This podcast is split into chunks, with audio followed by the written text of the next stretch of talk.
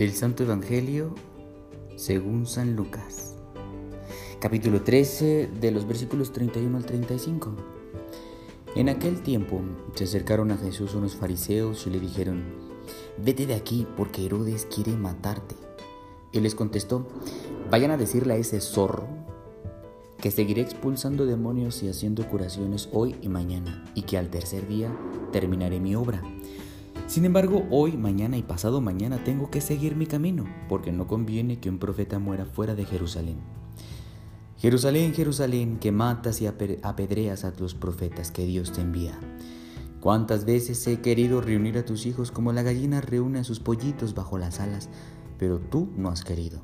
Así pues, la casa de ustedes quedará abandonada.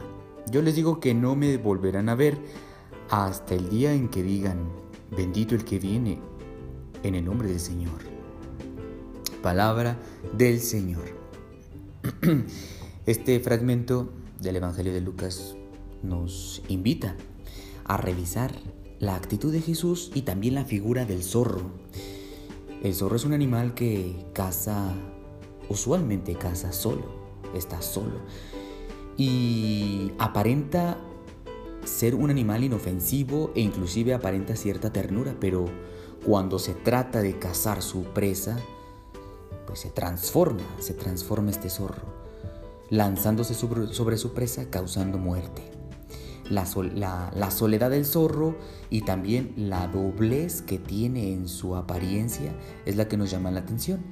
Estas características se las pone Jesús a Herodes.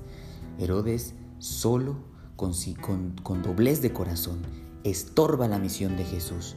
El día de hoy nosotros estamos llamados a no detenernos en nuestra misión como bautizados cuando nos encontremos en circunstancias como la de Él, donde quieran meternos miedo para poder hacer nuestra misión, donde quieran detenernos causándonos dudas para poder realizar nuestra misión. ¿Cuál es la misión del bautizado? Construir el reino de Dios.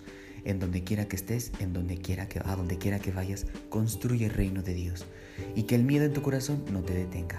Pero también tenemos que cuidar nuestro corazón para que no vaya a caer en la actitud de Herodes y nos podamos nosotros convertir en obstáculo del mismo reino de Dios, obstáculos de aquellos que construyen el reino de Dios. Que nuestro corazón nunca esté lleno de doblez, que nuestro corazón nunca pretenda detener la acción del Espíritu. Y frente a toda adversidad, pues no tengamos miedo. Cristo está con nosotros y con Cristo podemos vencer toda adversidad. Este es el mensaje del día de hoy que podemos eh, encontrar en este fragmento del Evangelio.